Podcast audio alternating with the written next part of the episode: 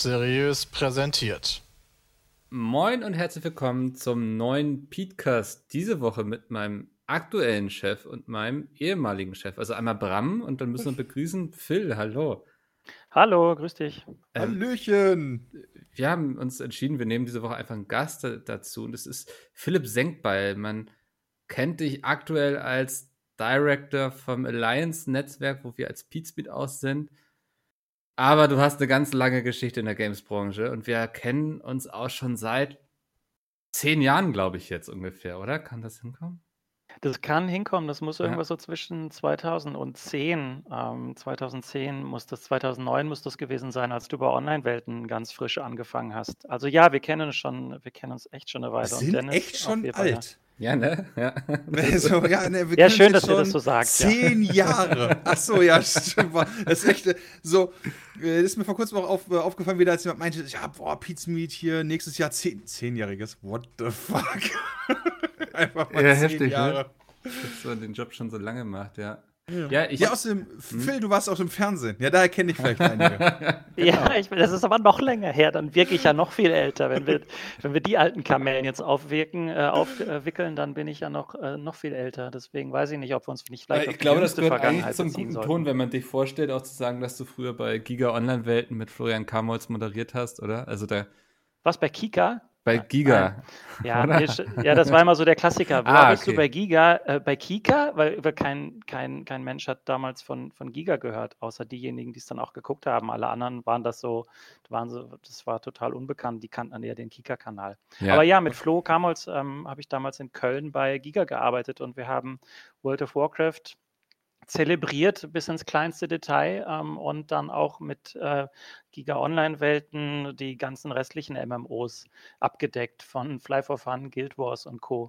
Da dann Florian kennengelernt, darüber dann zu Online-Welten gekommen und dann dich, beziehungsweise Frogstar und dann dich kennengelernt. Das, genau, das So war waren das. noch Frogstar-Zeiten. Ne? Das ist auch absurd eigentlich, wie viele. Also du warst dann bei Online-Welten mein Chef. Ich war damals, glaube ich, noch, wir nennen es einfach mal Trainee. Ich krieg's nicht mehr alles, nicht mehr so ganz zusammen. Ähm, oder war, ich habe als Praktikant auf jeden Fall angefangen.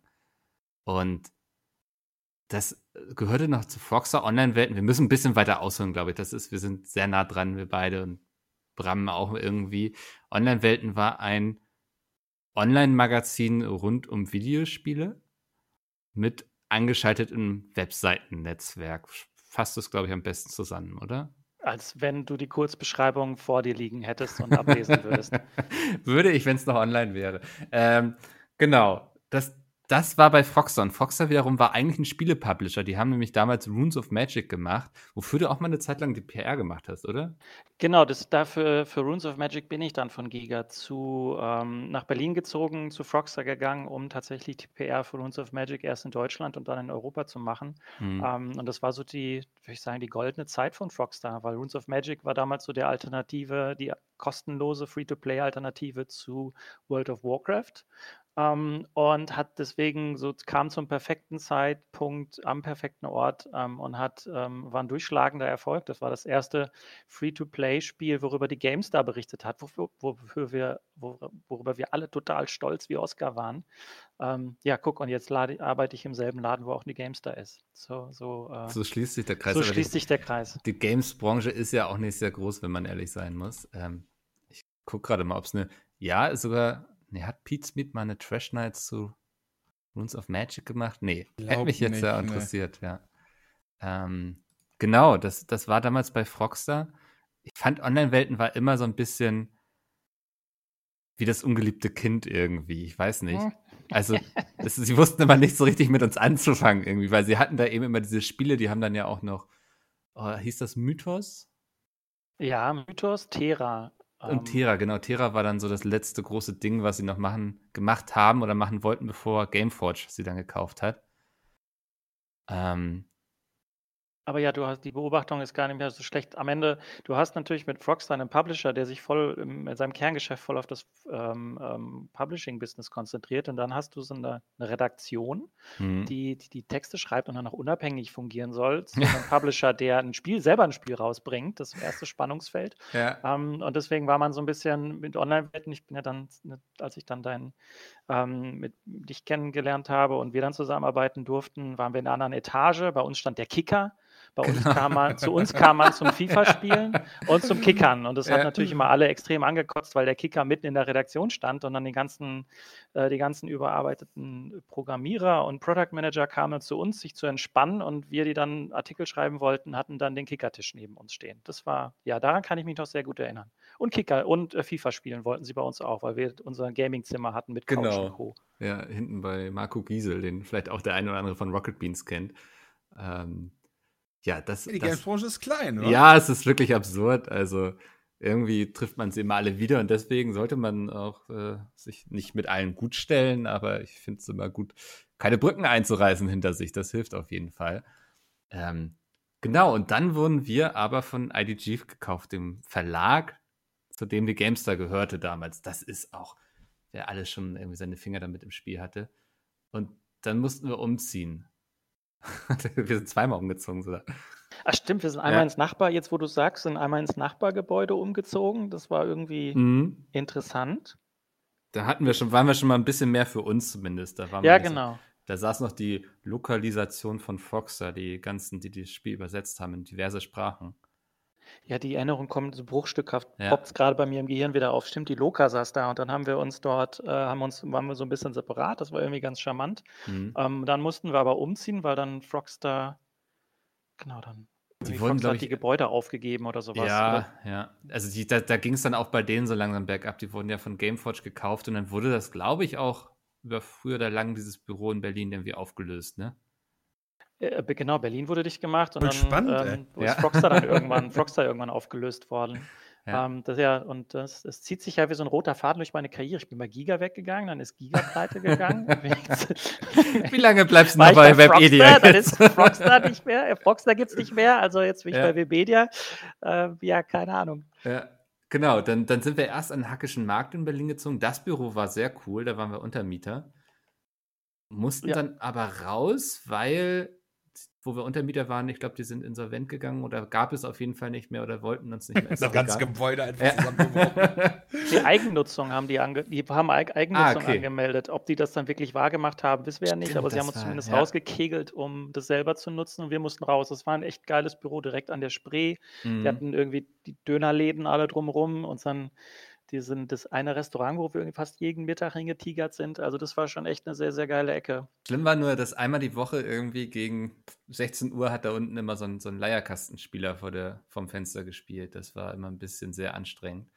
Aber, und dann sind wir an Alexanderplatz gezogen und das war ein spannendes Büro. War, sorry, aber das, das war echt gruselig. Aber Ja. wir mussten raus, mussten sehr schnell was finden. Und das war gerade jetzt auch die Zeit, wo in Berlin so die Preise für Büroräume explodiert sind.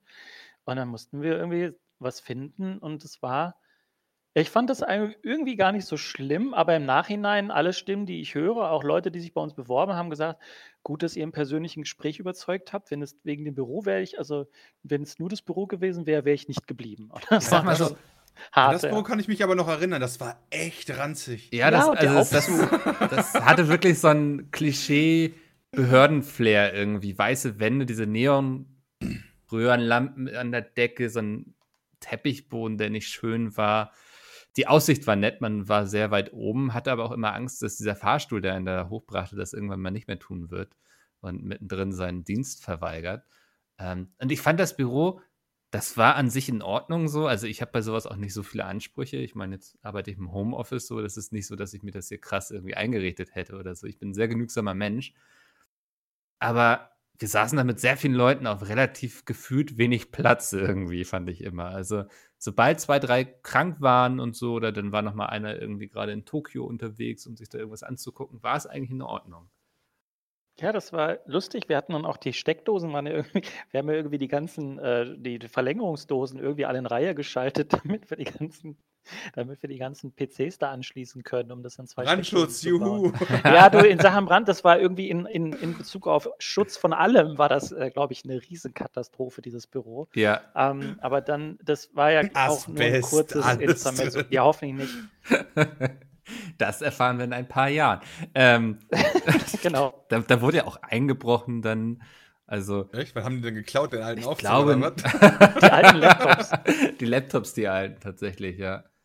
Das, und ich glaube, irgendeine Bankkarte, ich weiß es nicht mehr. Genau, aber die haben ja. sie wiedergefunden. Also die Ah. Wahrscheinlichkeit, dass ja, wenn in Berlin irgendwas geklaut wird, ähm, gerade wenn es so, so kleine Sachen sind wie Laptops und Co., ist die Wahrscheinlichkeit, dass sowas wiedergefunden wird, ja extrem gering. Und Ja. lustigerweise haben die unseren Quatsch alles wiedergefunden.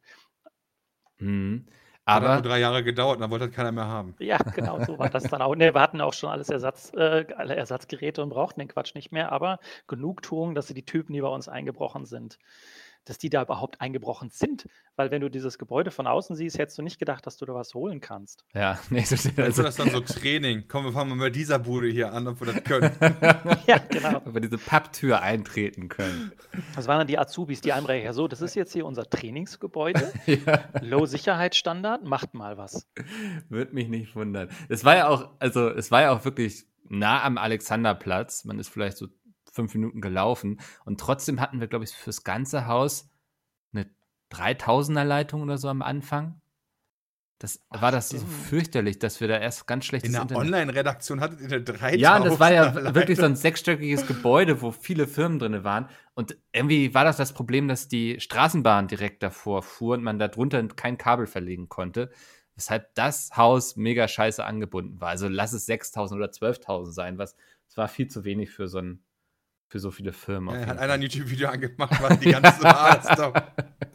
Ja, Das war so eine never-ending Story, weil irgendwie der Verteilerkasten der Telekom war, wie du schon sagst, auf der anderen Straßenseite mit Tram und dann haben die das Kabel nicht hinbekommen und wir haben dann auch erstmal drei Monate im Homeoffice verbracht. Mhm. Ähm, das war dann gutes Training für dich, Mikkel, um rauszufinden, ob das Thema Homeoffice für dich gut war oder nicht. Wunderbar, ja. Ähm, da war das perfekte Training, bis wir dann, äh, bis dann endlich mal die Internetleitung lag. Ja, jetzt, jetzt Ja. so langsam. Das habe ich alles verdrängt. Ich nicht. Mann, jetzt das ist wie so ein Wasserglas, wo sich der Bodensatz gesetzt hat und jetzt Ja.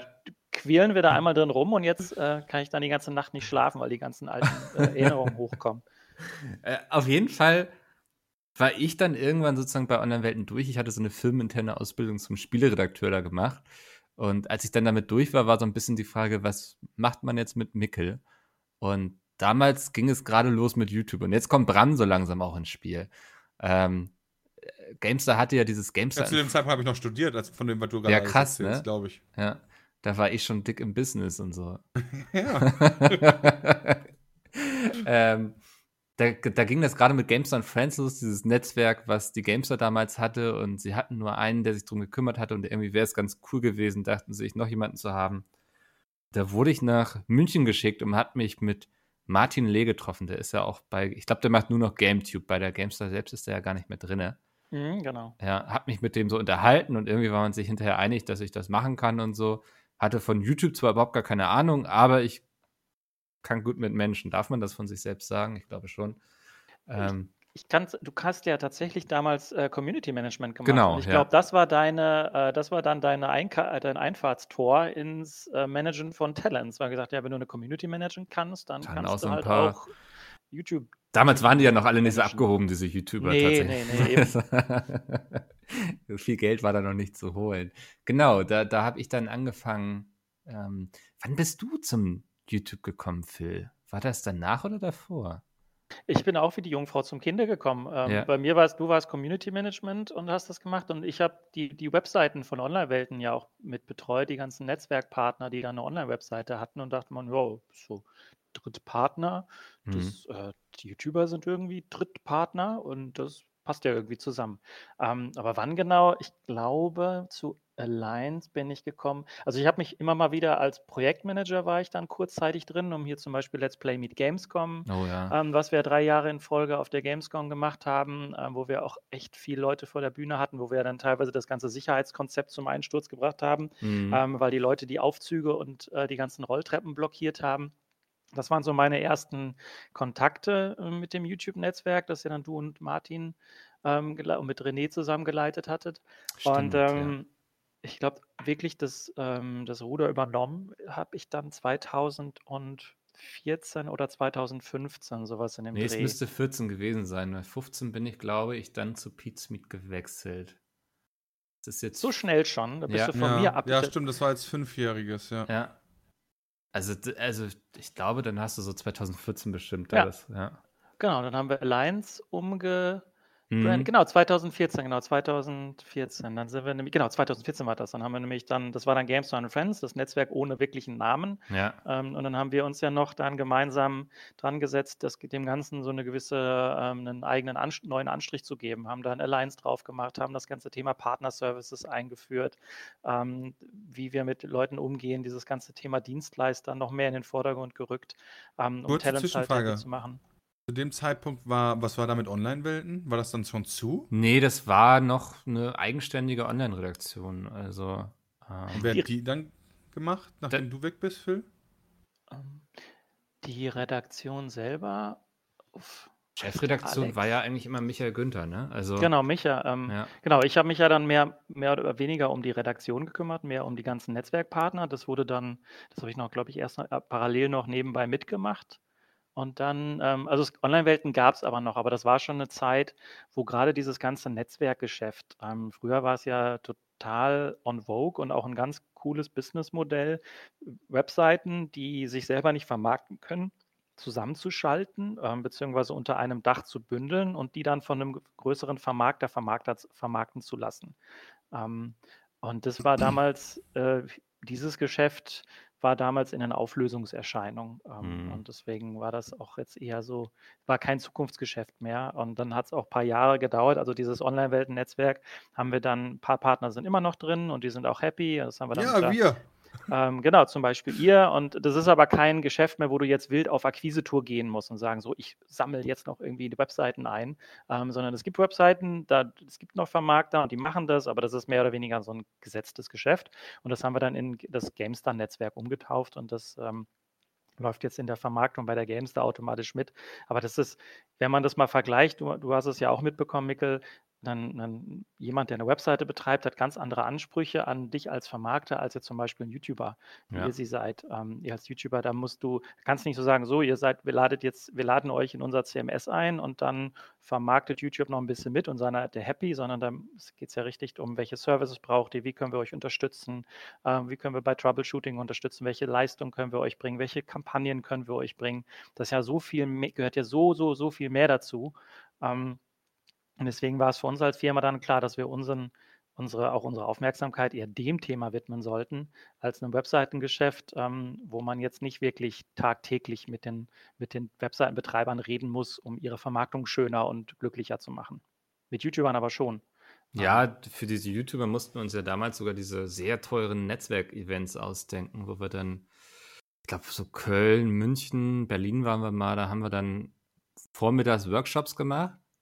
Nachmittags haben wir uns dann, haben wir Alkohol ausgeschenkt, sag ich mal. Und ich glaube, dass. Ich. ich überlege auch gerade, ob es das erste Mal war, wo ich dann Bram kennengelernt habe. Nee, Bram, wir haben uns in München kennengelernt bei so einem Termin, wo es einfach darum ging, dass Martin, René, ich euch kennenlernen, also Pete's Meet, weil damals wart ihr schon so Ja. unser größter Fisch und dann sind wir Kart fahren gegangen. Ja, stimmt, genau, sind wir, ja. Mhm. Und ich glaube, Phil habe ich das erste Mal getroffen in Köln im Dackel, also auf dem Event. Ernsthaft? War Äh, das- Also in, in Persona dann. Also Echt? wir hatten davor schon geschrieben, aber ich glaube, da haben wir uns in Persona. dann Nee, das Dackel müsste, das war ja schon das zweite Netzwerkevent. Oder war das auf dem Schiff? Das müsste das auf dem ge- Schiff, da Ja. auf dem Schiff waren wir mit der Eisenbahn. Ja. Ähm, da sind wir ja doch nach dem Hotel mit der Eisenbahn dann zum Steg gefahren ähm, und sind Jo, dann auf dem stimmt, mit Schiff dieser Tüngelbahn, mit diesem kleinen lahmen Ding, was 10 km/h fährt. Genau. und ja. haben dann Mettbrötchen und dann haben dann Mettbrötchen auf der auf dem Rhein gegessen. Das fand ich total lustig und total gut. Ähm, Das war, hab, das war sehr lustig und schön. aber das war das erste Mal, Dennis, dass wir uns kennengelernt haben. Das, Nee, nee, nee, kennengelernt schon früher, aber in Persona, Ja, so in meine ich, weil, Persona, genau. weil wir früher ja in Köln immer ansässig waren. Peter hat damals ja auch noch in Köln gewohnt. Und ähm, dann du ja in Berlin warst. Mhm. Und ich glaube, wir waren damals nicht so oft in Berlin. Ich war nämlich relativ spät das erste Mal in Berlin. Ich war, kam ich mich, da war ich nämlich mit Christian, da war ich nämlich, da habe ich aus dem Flieger gestiegen und habe ich gesagt, boah, ganz ehrlich, hier in Berlin ist die Welt irgendwie dunkler als bei uns im Westen. Ja, jetzt wohnst du auch da. ja, jetzt wohne ich auch da. Das ist so, als wenn du so ein bisschen die, die, die Farbsättigung so um 10% runtergeschraubt ja. hättest, wenn du hier wohnst. Ja, da weiß ich noch, dass, dass du warst mal mit Chris und Jay, glaube ich, bei uns im Büro, ne, da am Alexanderplatz. Genau, ja. Mhm. Aber ich, ich meine, das wäre danach gewesen. Ja, das muss dann danach gewesen sein. Genau, mhm. einmal kurz wart ihr dann beide da, ja. Aber das war, ich hatte immer, muss ich gestehen, ich hatte immer echt gute Erleb Erinnerungen an unsere Netzwerktreffen, auch wenn ja. wir jetzt die in der Form nicht mehr machen, weil wir das Gefühl haben, dass es gar nicht mehr so nachgefragt wird von unseren, mhm. von unseren Talents. Aber damals war das nachgefragt und wir haben dann wirklich echt den ganzen Tag zusammen verbracht. Das war echt cool mit dem, wie du schon sagst, Workshops morgens, ähm, dann irgendwie noch einen kleinen gemütlichen Teil und der zog sich dann ja immer bis mitten in die Nacht. Also man hatte ja echt dann irgendwie 12, 13 Stunden miteinander verbracht und das freiwillig und die Leute fanden das gut. Und wie gesagt, ich habe da echt gute ähm, echt schöne Erinnerung dran, an diese ganzen. Absolut. An diese Wie gesagt, Dackel war das, wo ich sagen würde, da sind äh, Phil und ich erstmal näher gekommen.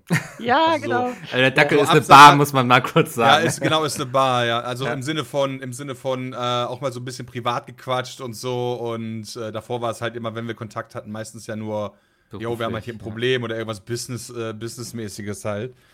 Aber das weiß ich noch, weil ich kann mich bis heute noch erinnern an ein Getränk, was du bestellt hast und ich nicht glauben konnte, dass man da trinken kann. Daran erinnere ich mich auch noch sehr gut, wie du dann staunend daneben standest, ich, als ich meinen Cocktail bestellt habe, äh, wo ich dem Barkeeper dann auch mal sagen musste, wie er den macht. Und du dann, glaube ich, auch nochmal probiert hast und dann wild gespuckt hast. Ja, da, wo ich dachte, das kann auch keiner trinken. Du musst einen Magen aus Stahl einfach haben. Kannst Aber, du dich noch erinnern, was das war? Also. Ich weiß es noch, ja, ja. Ja, natürlich. Äh, der, mein Geschmack hat sich dann insofern auch gar nicht mehr so viel geändert. Ich trinke den jetzt immer noch, diesen Cocktail. Ich habe den damals, oh krass, so lange trinke ich den schon. Negroni heißt der. Ähm, das ist so mein Lieblingscocktail. Das war eigentlich nur Alkohol mit Alkohol und Alkohol. Ja, und eine Orangenzeste drauf. Als ja. bisschen Frucht. Okay, ja. Fürs Gefühl einfach. Aber das stimmt. Die Netzwerktreffen damals waren, glaube ich, das richtige Ding zur richtigen Zeit, weil man muss ja bedenken, so YouTube war noch relativ neu, die Leute waren sich noch nicht so, so, so Events von Publishern gab es ja auch noch nicht so richtig, wo man sich hätte irgendwie kennenlernen können und so. Also mhm. Also musste so ein Netzwerk das irgendwie übernehmen. Und da kamen die Leute einfach immer sehr gerne hin, weil sie es irgendwie cool fanden, sich mal in Persona zu treffen. So, das war ja, also wir hatten ja vormittags dann meistens irgendwie so eine Konferenzlocation, irgendwie ein Hotel oder so, wo es auch immer was zu futtern gab. Ich hatte auch immer den Eindruck, dass diese Momente, wo irgendwie ja entweder Pizza serviert wurde oder es Freigetränke gab oder so. Die waren immer am stärksten nachgefragt. ich weiß nicht, mhm. ob mich meine Erinnerung da so trügt, aber oh Gott, wenn ich mich an die erste Let's Play. Ja, ich fand das aber auch, also ich kann mich noch daran erinnern, das Event, wo wir auch diese riesen Bälle hatten. Ich weiß leider nicht mehr, wie die, äh, wie die heißen, wo wir auf diesem Feld waren. Ja, wo Christian Liebert und du mich fast umgebracht hattet, weil ihr irgendwie beide gegen umgebracht. Wir haben einfach, die einfach getackelt. ja. Und ich merkte, wie so für einen kurzen Moment irgendwie meine Wirbelsäule meinen Körper verließ. Aber ja, da haben wir auch echt, also ähm, auch rückwirkend haben wir echt viel gelernt. Da haben wir nämlich das allererste Mal dann jemanden von der Landesmedienanstalt da gehabt, der, wo wir dann über Werbung uns unterhalten mhm. haben, über Kennzeichnungspflichten und so. Also das war schon, das war schon nicht schlecht. Also auch, äh, wenn ich dann nochmal noch mal einen Schritt weiter dann den ähm, Photoshop-Kurs äh, 1 und 2, äh, den wir damals von Lisa dann bekommen haben und so. Also da haben wir schon ja. geile Unterstützung bekommen, definitiv. Immer wenn wir was angefragt haben, dann gab es das eigentlich auch. Ja, und was ich auch, was ich echt mal toll fand, ihr seid auch immer in voller Mannstärke da gewesen. Also ihr seid dann immer mit dem vollen Team seid ihr immer zu den Netzwerktreffen gekommen. Das war echt, äh, echt cool. Und wie Mikkel auch meinte, ich glaube, das ist meine, das ist auch meine Einschätzung. Damals gab es diese Möglichkeiten, sich persönlich zu treffen, noch gar nicht groß. Die Gamescom war gerade erst im Aufbau, was dieses ganze Thema YouTuber betrifft, dass die halt wirklich so Lounges für YouTuber bauen. Das war da in dem Kontext mhm. noch gar nicht. Es gab wenige Bühnen, wo YouTuber aufgetreten sind. Deswegen war damals Let's Play Meets Gamescom auch so gut äh, und kamen so gut an. Und deswegen wurde diese, dieses, dieses Angebot zum Vernetzen und sich persönlich treffen auch so gerne wahrgenommen. Und das war das, was so im Zentrum stand. Dieses ganze Rahmenprogramm war auch immer ganz nett und war auch wichtig, dass wir da was Schönes hingestellt haben. Aber im, im Kern ging es um diesen ich sitze zusammen und trinke mit den Leuten irgendwas und esse mit den Leuten irgendwas und quatsche und lerne die selber auch mal kennen. Die Leute, die ich sonst auch immer nur, ne, wie Dennis, wir beide uns vorher einfach nur über, ähm, über Telefon oder was auch immer oder E-Mail kennengelernt haben, dann jetzt ich mal wirklich persönlich kennenlernen. Und das war irgendwie, ja. glaube ich, das, das Gute an der ganzen Zeit. Ja, also sind so für mich immer die, die wilden YouTube-Jahre irgendwie noch, weil es alles sehr frisch war und so. Also damals waren es ja auch noch gar nicht, hat man gar nicht groß drüber geredet, jetzt über irgendwelche großen Werbekampagnen irgendwie als YouTuber so. Das, das ging ja auch erst später los. Also. Ja, das ging wirklich noch einen Ticken später los, als ja. dann überhaupt erst diese, dieses Werbung schalten kam auf YouTube, war das ja schon ein Riesending, da kann ich mich noch dran erinnern. Mhm. War das für dich ja, so der Moment, wo du dachtest, okay, jetzt machen wir ein Business draus? Nee, das kam erst später. Wir hatten schon äquivalente Umsätze, bevor wir eine Company draus gemacht haben. Okay. Aber das war das. diese Zeit, wo sich das Ganze professionalisiert hat, wo sich dann auch Agenturen gegründet haben, Managements mhm. gegründet haben.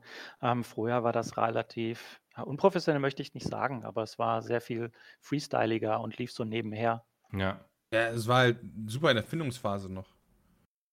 Ja, ich weiß auch noch, dass viele Redakteure damals sehr drüber gelächelt haben, so dass man jetzt was mit YouTubern macht, so, ne? Weil das ist doch in zwei Jahren interessiert sich doch da eh keine Sau wieder für. Gut, dass Peter nicht da ist. Der wird da, da wenn du das, nachdem du das gesagt hast, hätte er jetzt ausgeholt. ja, wahrscheinlich so. Aber ich glaube, da habe ich ähnliche Erfahrungen gemacht wie er. Also, ähm, er hatte ja bei der Gamestar das Praktikum gemacht und da auch schon mit YouTube angefangen, ne? Wenn ich das richtig. Ja, genau. Ja, er hat ja wegen der Gamestar tatsächlich mit YouTube angefangen. Ja. Ähm, weil und äh, Peter, falls du das hören solltest, ja, korrigiere mich, falls ich dich falsch zitiert habe, aber er es halt so schade fand, dass er halt kein Video machen konnte, in dem er das Spiel einfach mal anzockt, ohne es, ohne es schneiden zu müssen. Ja, ja. Und da hieß es dann damals noch von, äh, von der Videoredaktion, ja, sowas guckt keiner. Mhm. Das kannte halt niemand. Das war halt, das war halt dem, keiner konnte das wirklich einschätzen und du brauchtest halt erstmal ein paar Leute, die es machen und musstest erstmal beweisen, dass es funktioniert. Guckt euch an, als ihr euren ersten Pod Podcast aufgenommen habt. Ich erinnere mich dann auch sehr gut, das ist nämlich schon viele, viele Jahre her. Wie mhm. gesagt, so, wir machen jetzt Podcast und das war eine Zeit, wo Podcast überhaupt nicht so unwog und so normal sind, wie es jetzt schon, wie es jetzt der Fall ist, sondern da wart ihr auch viel, viel früher wieder mit dabei. Und das war auch erst eine Zeit, wo man sich erstmal dafür, na, rechtfertigen nicht, aber wo auch erstmal keiner so richtig wusste, was man damit jetzt anfangen soll. Ja, aber ja. ich glaube, das hat Pizmeet auch schon immer ganz gut gemacht, dass sie immer offen waren, so einfach neue Dinge mal auszuprobieren, tatsächlich. Also ohne Vorurteile. Ja, wie, äh, da können wir, wir können auch mal Negativbeispiele machen, weil nachdem mhm. ihr, also nachdem Mikkel dann zu uns kam und äh, oh. Phil dann weg ist von Online-Welten zur Alliance, haben wir uns ja mit Online-Welten ausprobiert, Mikkel. Stimmt, ja. Wir hatten. Nachdem, da haben wir das ja, wollten wir das ja kaufen und mhm. haben das dann, ja, und haben das, das war nicht gut. Das hat nicht geklappt, nee. Das hat nicht geklappt, nee. Hatten die Idee, also ich glaube immer noch, dass das grundsätzlich geklappt hätte. Also, ich, ich hole mal kurz aus, so, da, da ging das dann gerade so mit E-Sport los, wobei E-Sport gibt es ja schon sehr lange, aber das eben, wir haben gemerkt, okay, da werden jetzt auch Agenturen drauf aufmerksam, da geht gerade sehr viel Geld in den Markt und warum nicht ein Online, eine, eine Online-Marke aufbauen, die sich quasi mit E-Sport beschäftigt als Magazin so im Grunde. Und dann meinte damals, das war dann schon Webedia, glaube ich, ja. Ähm, wir haben hier noch dieses Online-Welten rumliegen, was irgendwie seit Monaten nicht mehr aktualisiert wird. Macht doch mal. Und das hat irgendwie alles nicht mehr nicht hingehauen so. Woran machst du fest, oder was, was waren so aus jetzt mal so rückwirkend betrachtet, was, was sind so deine, was macht ihr so als Gründe fest, warum das nicht so funktioniert hat? Hm, ich glaube, wir haben uns viel zu lange mit irgendwelchen Strukturen und so beschäftigt. Also ja, anstatt einfach so zu machen. Fehler 1, der, Fehler 1 der BWL, weißt du, so, du kannst den ganzen Tag gearbeitet haben und Buchhaltung gemacht haben und bla bla bla. Und am Ende hast du keinen Euro umgesetzt und dann fällt es halt hinten rüber. Im Gegenzug ist aber noch kein Unternehmen insolvent gegangen, weil die Buchhaltung einfach mal sechs Monate am Anfang nicht vernünftig gemacht worden ist. Mhm. Aber wir haben halt alles, wirklich alles geklärt vorher. Riesen, ich weiß noch, Riesenverträge und hier und da brauchen wir noch was und so. Und das war das erste Mal, dass das so auch so überhaupt nicht so Pizmeet-like war, weil da war es halt immer so, ey, sollen wir das machen? Ja, wir müssten aber noch jemanden fragen. Ja, ja, aber äh, könnten das ja einfach schon mal machen. So, gutes Beispiel an der Stelle, Henning Mai Video. Weißt mhm. du so, ey, wir können ja Henning Mai Video machen. Ja, voll cool. Ja, okay, cool. Henning ist da. Geil. Wir machen einen Song. Cool. Ja, wir produzieren den. Auch geil. Geil, Song ist fertig. Ach ja, wir sollten vielleicht mal nachfragen, ob wir den Song benutzen dürfen. Ja. Also den Beat dahinter. Genau, ja. den Beat, ja. So in die Richtung. So machen wir das ja normalerweise immer. Das ist auch nicht immer Und, gut. Also. Nein, das, nein, das ist auch nicht immer. Nee, das ist auch nicht immer gut. Das, das will ich damit auch gar nicht mhm. sagen. Aber ähm, öfter, also zumindest öfter, funktionieren damit Sachen, als sie schief gehen. Ja. So, und während du halt andersrum machst, habe ich bis jetzt die Erfahrung gemacht, hat es in 100 von 100 Fällen nicht geklappt. Mhm. Ja, ich Ja, glaube, das heißt also, nicht, dass man das immer so machen sollte, das heißt nur, dass das meine persönliche Erfahrung ist. nee, das ist auch, also auch damals, ich bin auch immer noch der Meinung, wir hätten es nicht mit der Online-Welt machen sollen, weil ich glaube, wir haben damals alleine vier Monate darauf gewartet, dass wir die Seite dann mal nutzen konnten und so, ne? Also solche Sachen. So in der Retrospektive irgendwie. Ähm, Ich glaube, dieser einfach machen Spirit, den brauchst du, wenn du solche neuen Projekte ansetzt ähm, und dann nicht erstmal alles durchdenken und zerdenken und überlegen, was sein könnte, ja. sondern dieser Spirit ist, ich mache das einfach. Und das habt, hat, habt ihr ja auch in der Vergangenheit bewiesen. Ihr wart immer am, dann am stärksten, wenn ihr es einfach mal ausprobiert habt. Ähm, glaube, dieses Friend, das, dieses, äh, dieses Charity-Event, dieses kleine, was ihr da Mhm. nebenbei macht, Ich ich glaube, das wäre auch nicht da, wo es ist, wenn ihr das bis, wenn ihr da irgendwie euch tot strukturiert und ähm, tot überlegt hättet. ja, das ist ja auch Nee, völlig absurd, dieses Ding eigentlich, wie das damals entstanden ist, ne? Ja, nicht nur das. Ich meine, du siehst halt aber heute wieder, so jetzt fünf Jahre nach Event 1, was für Probleme es dann so rückwirkend gab. Wieder dieses, jetzt muss man sich mal mit dem Finanzamt rumschlagen. Also jetzt nicht nur jetzt, da musste man Ja. schon damals und so. Aber erstmal, weißt du, so, es war trotzdem erstmal dieses, ja, wir haben ein Charity-Event. Geil, hier haben wir einen PayPal-Account, alles klar, wir machen Livestream auf und go. Und was dann überhaupt wieder strukturell passiert, mit den Einnahmen, wie das verrechnet wird, wie das gebucht wird, welche Verträge man braucht und so, komplett drauf geschissen, erstmal gemacht und danach so, ja, okay, hallo Finanzamt, ne, wir haben da so ein großes Geld, äh, wir wollten immer deklarieren, nee, ihr dürftet das gar nicht. Oh, und dann Mhm. mit denen rumschlagen. Ja, also, aber ich glaube auch, hätten wir uns damals den Kopf drüber zerbrochen, wie man das alles schon mal buchhalterisch und so macht, ähm, hätte es wahrscheinlich gar nicht geklappt, weil Nee, ich weiß noch. das, hm? deswegen meine ich ja. Ja. Ich bin eher der Freund dafür, für erstmal machen und um Probleme, die dann im Laufe auftreten, sich dann halt hinterher kümmern. Das klingt halt so unbedacht, weißt du, so, als wenn man einfach so reinrennt, aber dadurch hast du halt dieses Vorwärtstreiben des Projektes wird dadurch nicht so äh, geblockt und die Probleme kommen ja, wenn man ehrlich ist, auch nicht alle gleichzeitig. Es ist ja nicht so, als wenn dann halt alle gleichzeitig kommen und sagen, das geht nicht, das geht nicht, das geht nicht, sondern du machst halt erstmal der Event, der Event ist dann gelaufen und so weiter, dann Monate später in der Phase, wo der nächste Event äh, vorbereitet wird, in der kommt ja dann erst das Finanzamt, wo dich dann damit dann noch rumschlagen musst, klar ist das dann nervig, aber wenn du vorher gesagt hast, ja, wir machen wir das und hier und oh, hm, einen eigenen äh, äh, PayPal-Account, ah, vielleicht sollte man schon eine Company dafür gründen, ja, dann hättest du ja zwei Jahre dann gesessen. Mhm. Und im Zweifel hätte wahrscheinlich keiner mehr Bock auf das Projekt gehabt, weil du so viele Unwägbarkeiten hast, wo du sagst, ach komm, lass es doch bleiben, das ist so viel Aufwand. Ja, ja, aber ich, ich finde nur so lustig damals, es war 2000, warte mal, wann waren das? 2015 müsste das gewesen sein. Ja, muss ja dann gewesen Ja. sein. Ne, 14? 15? Irgendwie nee, so. 14 kann nicht, da war ich ja noch nicht bei euch. Ja, stimmt. Ja. Und da kamt ihr im Oktober auf mich zu und meinte so, yo, wir wollen mal einen Livestream mit Gronk machen im Dezember. Mach mal. ich war so, Ach, dadurch kommt dieses Mickel, mach, dadurch ja, kommt, ja, das war so, okay. ich habe im Grunde gar nichts irgendwie, aber okay. Und dann bin ich mit dir, Dennis, wir sind nach Krefeld zu Take TV gefahren, haben uns die Ja. Location angeguckt, haben gesagt, okay, das kann man da machen. Ähm, wären auch tatsächlich in Vorschuss gegangen, weil das ist immer sehr schwierig für solche Sachen, Sponsor zu finden, die noch nie stattgefunden haben. Die Erfahrung mussten wir ja bei der Let's Play Meets Gamescom Bühne auch machen oh ja. das, ich weiß noch, wie abgefuckt du warst wegen der Sponsorensuche, weil sich das ewig hingezogen hat. Und ich glaube, gefühlt stand am Abend vorher fest, wer den ganzen Spaß bezahlt. Mhm. Ja, so Ja. richtig. Das, so, da- das ist, sagst du was Richtiges, dieses, man muss erstmal einen Case haben, also erstmal einen Fall haben, damit Mhm. du beweisen kannst, so, ich habe Feuer gemacht und es ist geil und du musst da unbedingt dabei sein. Aber weil nur Luftschlösser bauen und Visionen an die Wand äh, wirk, äh, zeichnen, das funktioniert bei Kunden Aber nicht auch so. die genau der gleiche Ding. Erstmal gemacht, Ja. weißt du, ohne sich, also äh, natürlich diese Probleme nebenbei bewältigt, aber nicht zuerst auf die Probleme gestürzt. Und wenn dann alles geklärt ist, dann anfangen. Mhm. Ja, Und also dann ist es ja auch was geworden. Let's Play mit Gamescom war ja dann auch, äh, ich glaube, im Laufe der Zeit kein unerfolgreicher Event.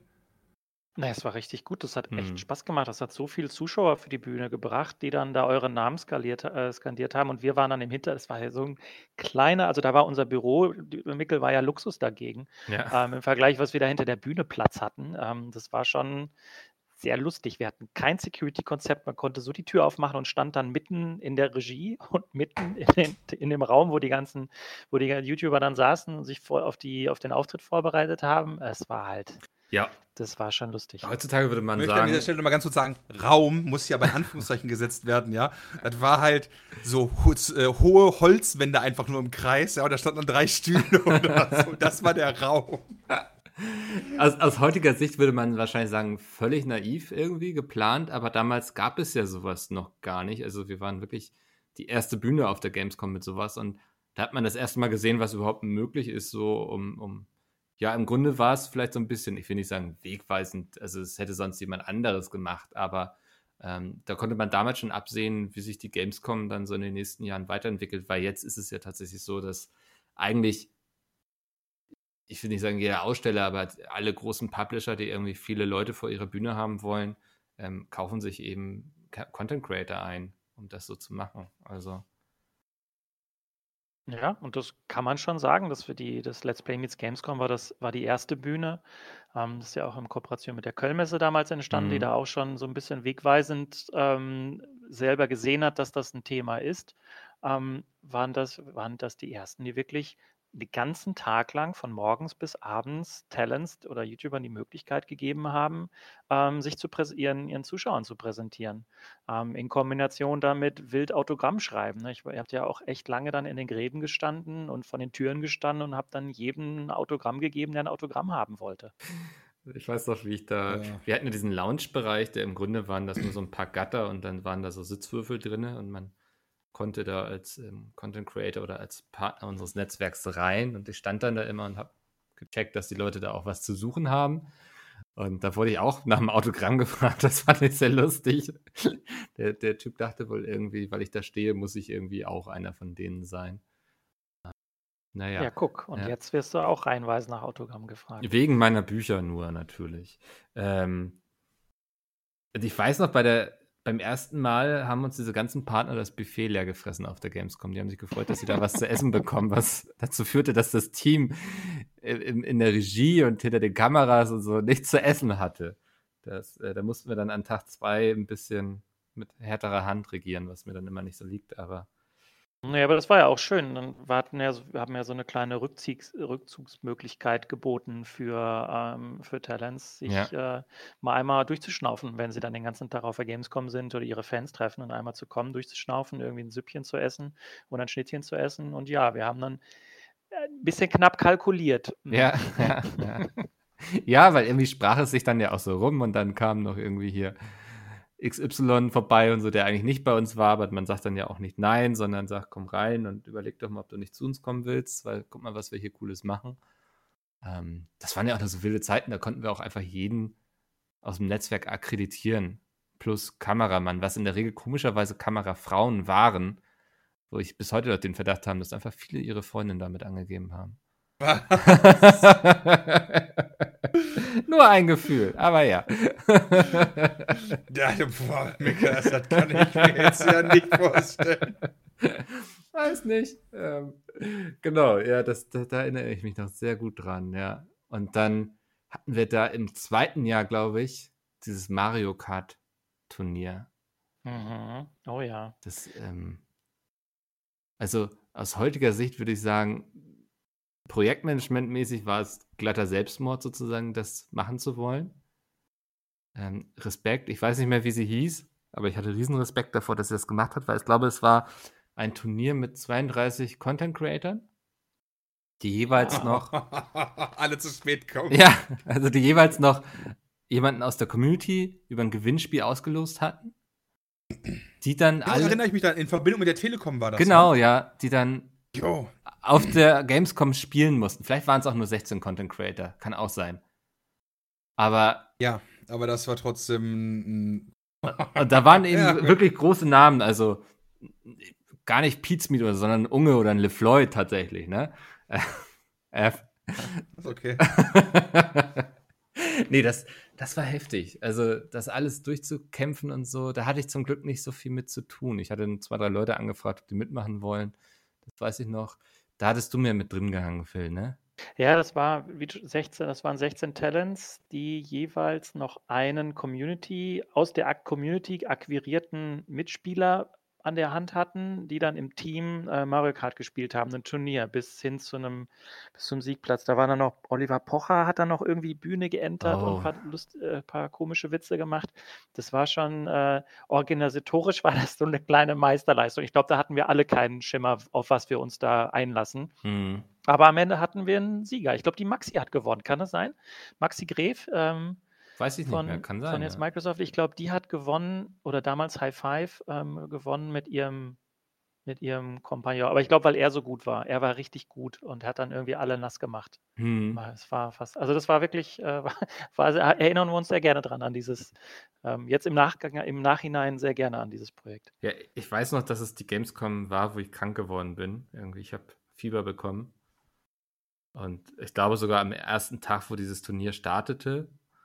Und ja, ich lag dann im Hotel und konnte nur den Livestream gucken.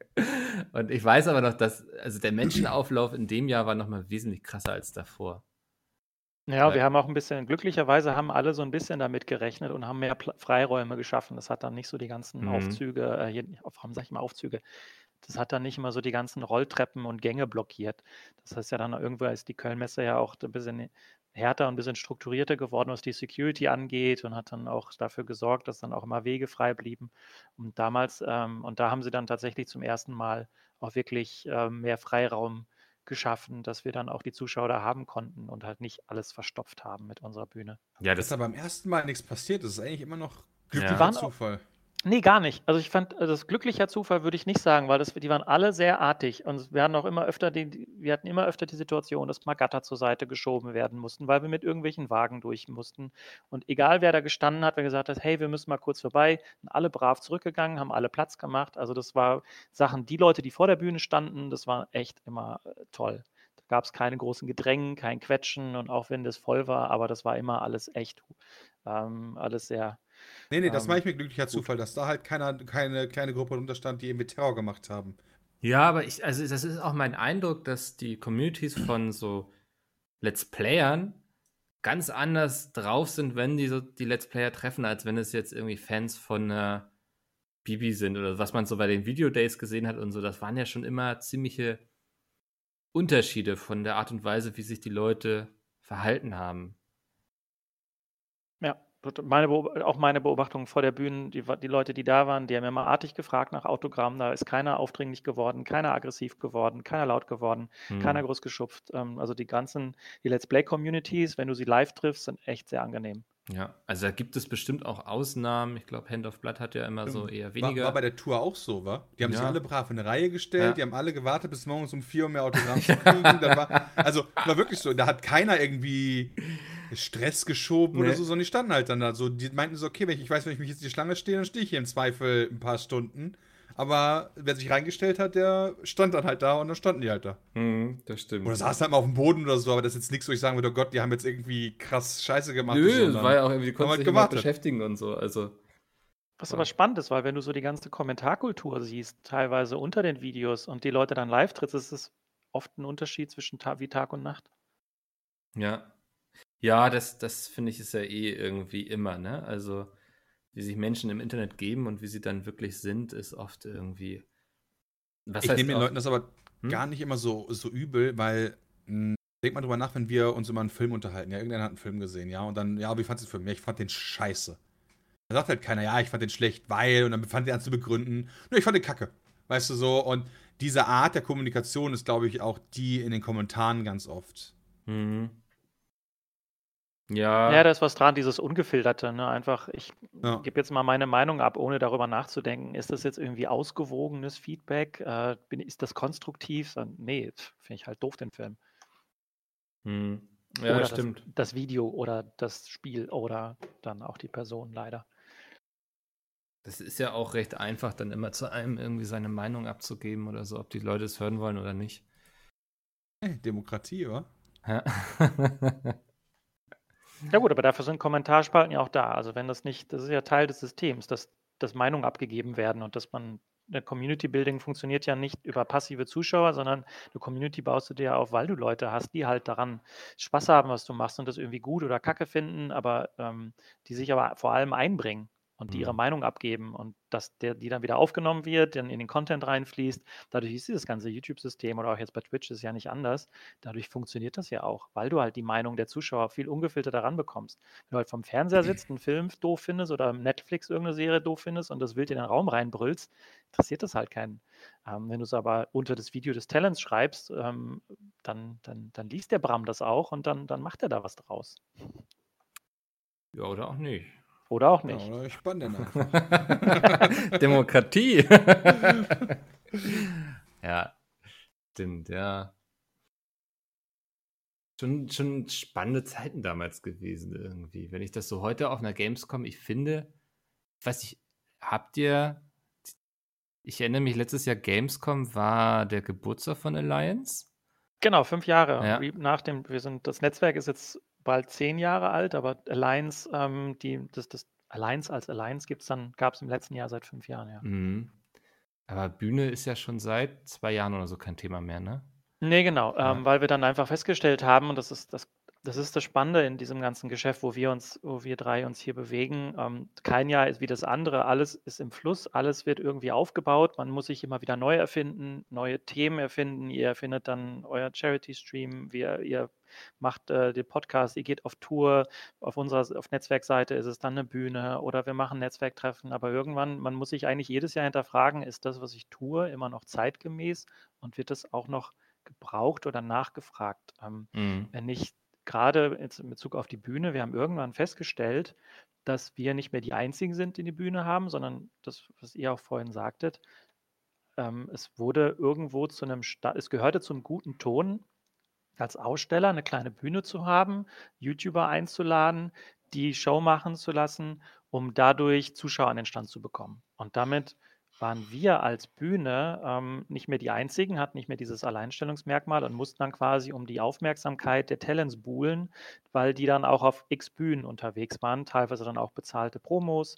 Ähm, und bei uns sind die Leute halt gekommen, wir haben niemanden bezahlt, sondern sind auf die Bühne gekommen, weil sie sich, und ihren Zuschauern präsentieren mussten. Das konnten sie jetzt aber auf so vielen Bühnen auf der Gamescom und deswegen hattest du dann gar nicht mehr so den Need, dass die Leute auf dieser einen Bühne unbedingt aufgetreten sind. Und dann Mhm. hat sich, haben wir irgendwann gesagt, ja gut, für unser Ziel war es nicht, ähm, irgendwie die Bühne zu haben, wo dann alle sind, sondern unser Ziel war es, den Leuten den Need zu erfüllen, sich ihrer Community zu präsentieren. Wenn sie das jetzt überall anders können und das auch machen, dann ist, sind wir irgendwo mit diesem Thema obsolet geworden und haben dann gesagt, nö, das, dann müssen wir das einfach nicht mehr so machen, ähm, sondern haben stattdessen im letzten Jahr dann unseren Geburtstag gefeiert und haben dann ähm, Talents eingeladen, wohin dann mal wieder mit uns, mit dem Team einzutrinken, mit den anderen Talents einzutrinken, was zu essen, äh, ein bisschen was anzuspielen und haben dann, sind uns dann eher, haben dann eher das Thema besetzt. Ähm, Und so Ja. werden wir uns sicherlich wieder weiter, wie wir alle hier sitzen, uns keine Ahnung, was wir im nächsten Jahr machen, aber irgendwas Neues wird uns einfallen müssen, weil sich Mhm. das einfach, dass die Gaming-Welt extrem schnell und die Talent, YouTuber, Influencer-Welt extrem schnell weiterdreht. Das, das finde ich ganz spannend, weil ich habe eh das Gefühl, so dass diese klassischen Netzwerke haben auf jeden Fall nicht mehr die Bedeutung wie damals. Würdest du mir da erstmal beipflichten oder? ist eine andere Bedeutung. Äh, Ja, ich, wobei der Abgesang auf Netzwerke, dass Netzwerke tot sind, den, Mhm. seitdem ich den Job mache, wird dieses Lied gesungen und uns gibt es immer noch und wir sind auch erfolgreich in dem, was wir tun, aber wir sind anders. Wir mussten uns immer wieder neu erfinden. Am Anfang hat es gereicht als Netzwerk, ähm, wenn du gesagt hast, hey, ich bin ein Netzwerk, über mich kannst du monetarisieren, liebe, liebe YouTuber, komm doch zu mir ins Netzwerk. Das hat vollkommen ausgereicht, um Leute zu ziehen. Irgendwann mussten wir dann, dann hat YouTube irgendwann angefangen, allen die Monetarisierung möglich zu machen. Das heißt, so ein großer Perk von einem Netzwerk ist weggefallen. Und das Netzwerk musste sich immer wieder neu erfinden. Und deswegen das Netzwerk, bleiben wir jetzt mal bei Alliance oder bleiben wir beim GameStime mit Friends. Damals hat es gereicht, einem Talent die Vermarktung hinzustellen, ähm, weil YouTube das nur Leuten im Netzwerk möglich gemacht hat.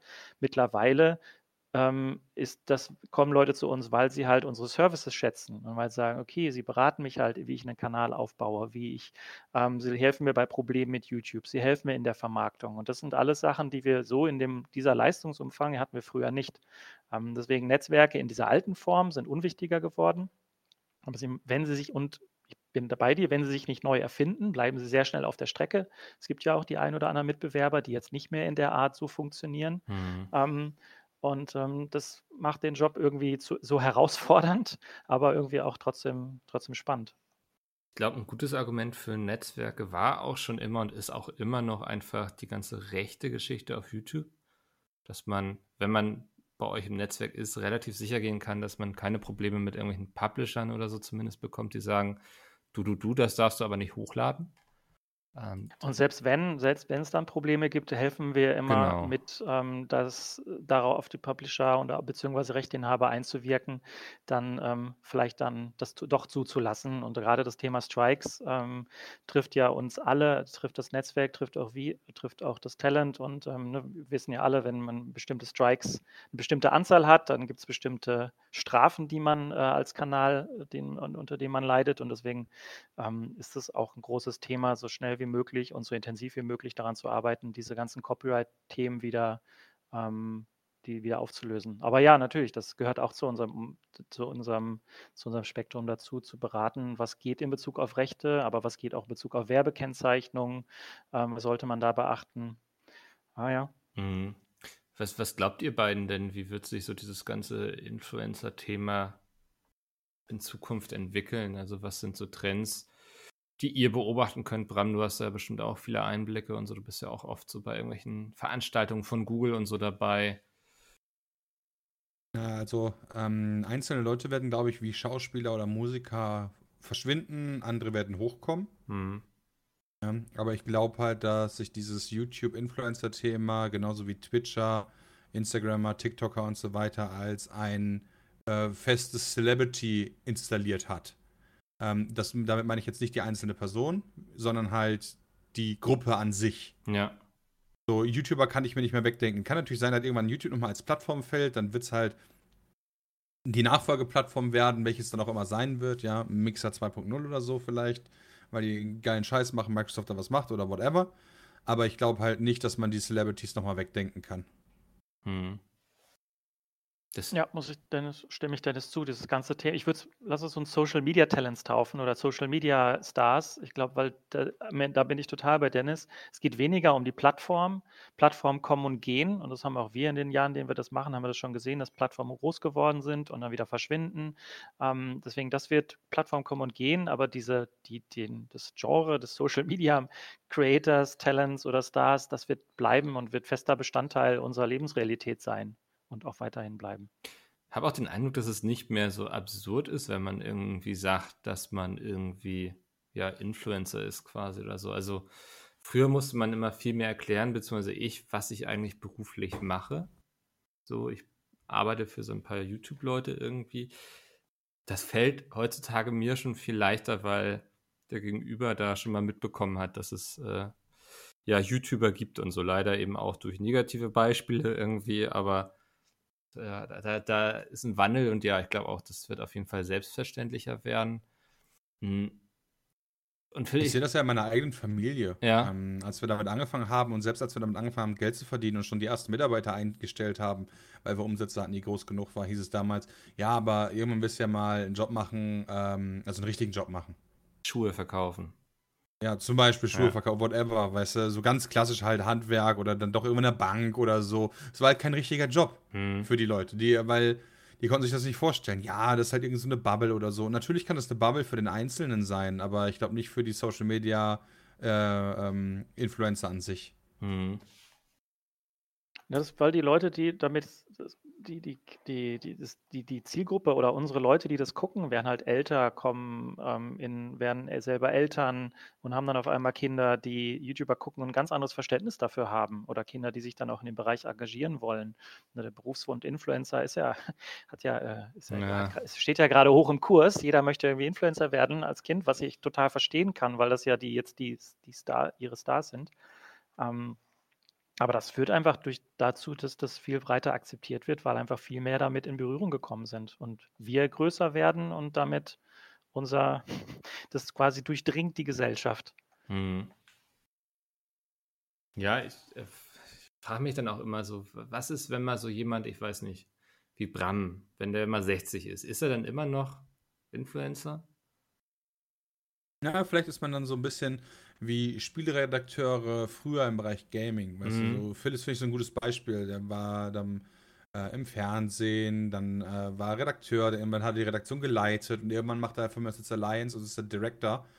Ähm, und ich könnte mir halt vorstellen, dass das im Zweifel in dem, äh, in dem Bereich auch so ist. Jetzt vielleicht nicht für mich zwangsläufig, aber so, so generell. Weißt du, du bist halt erst Influencer, dann hörst du damit auf quasi, gehst halt hinter die Kamera, hast auf einmal von was die Produktion in der Hand oder die, äh, die Redaktion in der Hand oder, oder, oder. Und wer weiß, ob daraus auch dann nochmal so musikmäßig so Konzerne werden, wo am Ende dann weltweit nur fünf Stück übrig bleiben oder so. Und dann kann man halt bei denen wiederum anfangen und aufsteigen und so weiter.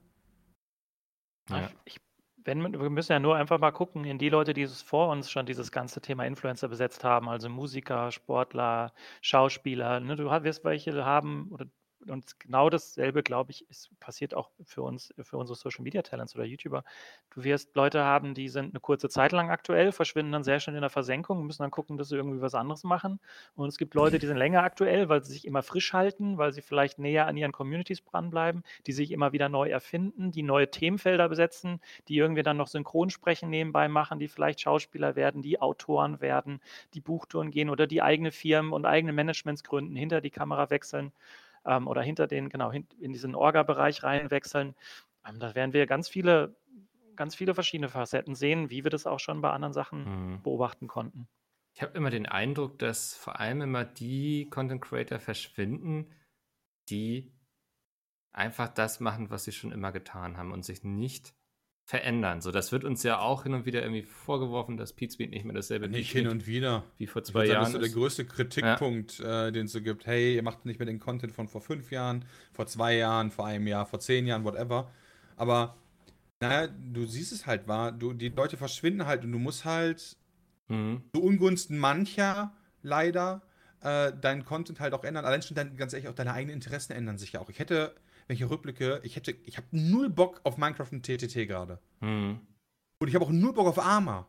So, und was soll ich mich dann da durchquälen und halt Folge 14.000 von Arma bringen? Wenn ich da keinen Bock mehr drauf habe und die Zuschauer nicht oder halt nur noch 5.000 Leute, dann sage ich lieber, okay, Arma kill ich jetzt und enttäusche damit die 5.000 Leute, mache dafür etwas, womit ich aber 150 oder 200.000 Leute gewinnen kann.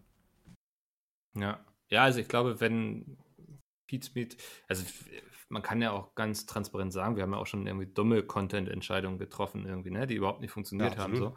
Ähm, das will ich ja gar nicht irgendwie sagen, aber ich glaube, wenn wir einfach beibehalten hätten, was wir schon immer getan hätten, so dann könnte diese ja, Firma heute nicht mehr so viele Leute bezahlen. So da möchte ich auch noch ganz ehrlich sagen, manche Leute sind dann immer enttäuscht und die werfen dann immer vor. Äh, da kann ich aber sagen, wir setzen uns nicht einmal die Woche zusammen, sondern Rat der Fliesentischbesitzer und diskutieren darüber, wie können wir jetzt eigentlich Leute am meisten abfacken, ja. sondern wir denken uns neue Sachen aus und manchmal greift man damit halt einfach in die Tonne. Das ist dann so und das ist auch okay, dass das passiert. Dafür gibt es auch viele andere Projekte, die halt dadurch geboren werden und dann halt auch bleiben. Ein gutes Beispiel ist zum Beispiel bei uns GTA Challenges die gibt es halt auch nur, weil wir das halt mal irgendwo gesehen haben, das mal probieren wollten, statt halt einfach nur die Mission von GTA zu spielen. Hm.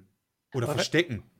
Es, es, wäre, wenn ihr so arbeit, gearbeitet hättet, dass ihr immer, dass ihr das gemacht hättet, was ihr an Tag 1 gemacht hättet und die Leute, die euch an Tag 1 geliebt hätten, hätten euch dann mit dem gleichen Interessensfeld bis jetzt durchgeliebt. Dann hätte es die Sachen nicht gegeben, die ihr jetzt macht. Es hätte keine Tour gegeben, es hätte keinen Podcast gegeben, es hätte keinen Friendly Fire gegeben, weil ihr einfach das gemacht hättet, was ihr immer schon gemacht habt.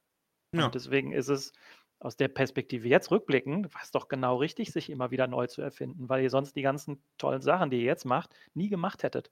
Genau, aber dann werden halt ein paar Leute sagen, ja, die neuen Sachen, die wir jetzt machen, oder Friendly Fire oder Tour und so weiter, interessieren mich halt nicht. Hm. Das heißt, für die Person individuell machen wir auf einmal Content, die die gar nicht mehr anspricht.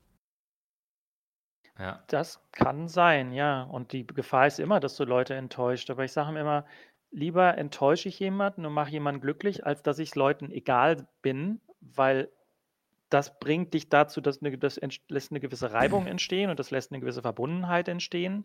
Ähm, aber ich glaube, wir haben alle gelernt, es wird nie, nie, niemals möglich sein, es immer allen recht zu machen. Egal, was du machst, es wird immer Du wirst immer Leute damit glücklich machen. Mit jeder Content-Entscheidung, mit jeder, jedem Projekt, was ihr macht, ihr werdet Leute glücklich machen.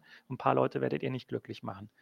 Ähm, das, ich glaube, man wird sich davon verabschieden müssen, dass, also, das, oder der Gedanke, dass bei euch jem, jemals alle Leute unter den, in den Kommentaren happy sind, ich glaube, das wird nie passieren. Das äh, ist auch gar nicht das, was ich erwarte. Ich will halt nur, dass die Leute halt wissen, dass man, wenn man eine Entscheidung im Zweifel gegen jemanden trifft, dass das dann halt nichts Persönliches ist im Sinne von geil, wir wichsen uns einer drauf, dass wir jetzt denjenigen abgefuckt haben, sondern das ist dann halt schade, aber du kannst halt nicht Content für alle machen. Hm.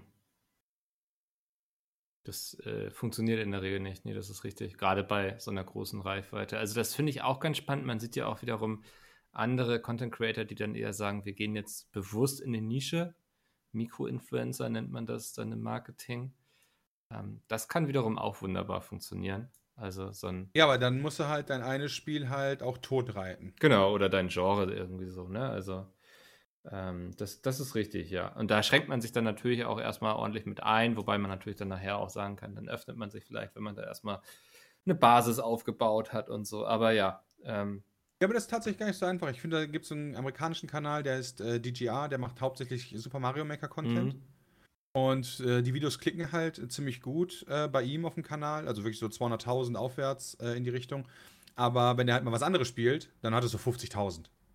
Ja, ist immer noch. Und die Leute viel. wollen.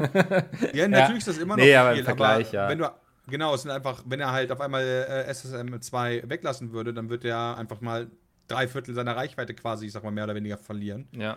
Das ist natürlich dann A, bitter und B, finde ich, hat er dann die Zwickmühle. Er muss halt auch immer dieses eine Spiel spielen. Und dann denke ich mir halt so persönlich, also auch so LOL, auch so LOL-Streamer, ähm, wo, wo ich welche von kenne, die halt irgendwie teilweise über Jahre hinweg jeden Tag sechs bis acht Stunden League of Legends spielen. Hm. Ich würde würd mich erschießen. Ja, also, aber ja. Alter, ich würde einfach jemand sagen, sorry, jetzt ist einfach vorbei. Ich glaube, ich selbst als Content Creator hätte dann auch zu sehr Angst, dass meine Karriere zu sehr an diesem einen Faden hängt, weißt du? Also angenommen, irgendwie Riot sagt morgen irgendwie, ich weiß nicht, irgendwie Hitler war gar nicht schlecht so und dann will niemand mehr League of Legends spielen, so dann bist du eben auch geliefert, ja. so, ja.